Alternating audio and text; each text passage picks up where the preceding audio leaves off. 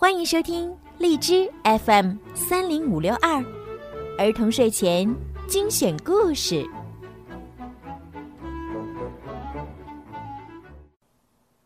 亲爱的小朋友们、大朋友们，你们好！我是你们的好朋友小鱼姐姐。今天呢，小鱼姐姐要继续给大家讲米小圈的故事。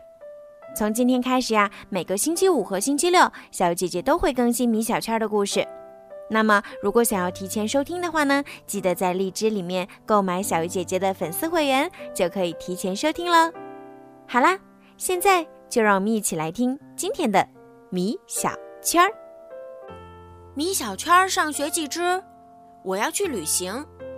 九月三十号，星期二，国庆节就要来临了，我和我们班的同学都开心极了。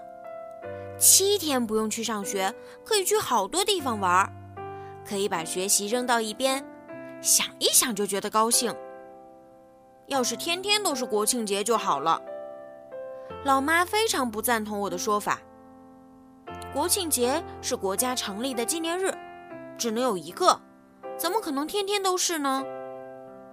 妈妈，我只是个小孩儿，说说都不行吗？今天同学们早早的就来到学校，谈论起这个七天长假的过法。车迟同学准备去航天科技馆看神舟飞船。李黎家和郝静家。要结伴同行去西湖拍些风景照回来。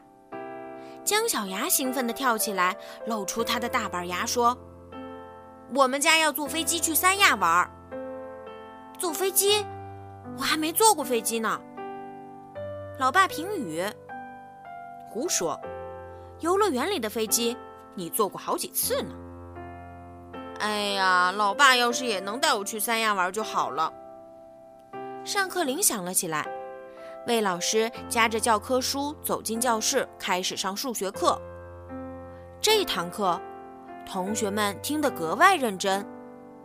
明天就是假期了，今天好好学习，明天再玩也不迟呀。下课前，魏老师却突然说：“同学们，明天就是国庆长假了，在这里呢，祝愿大家有一个美好的假期。但是啊。”大家不能光记着玩儿，还要在假期里巩固自己学到的知识。下面我把七天假期的作业留一下。啊，原来假期还有作业呀！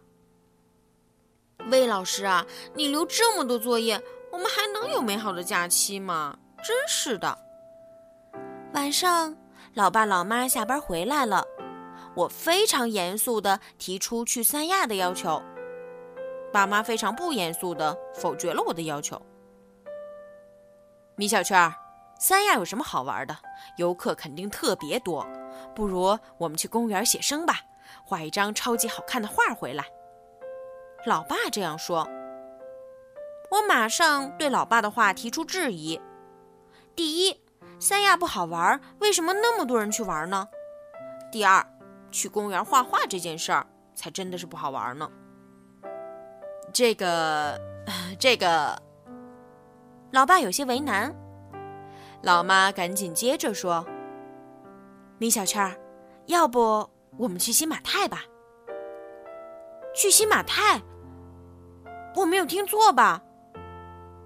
老妈居然同意带我出国玩。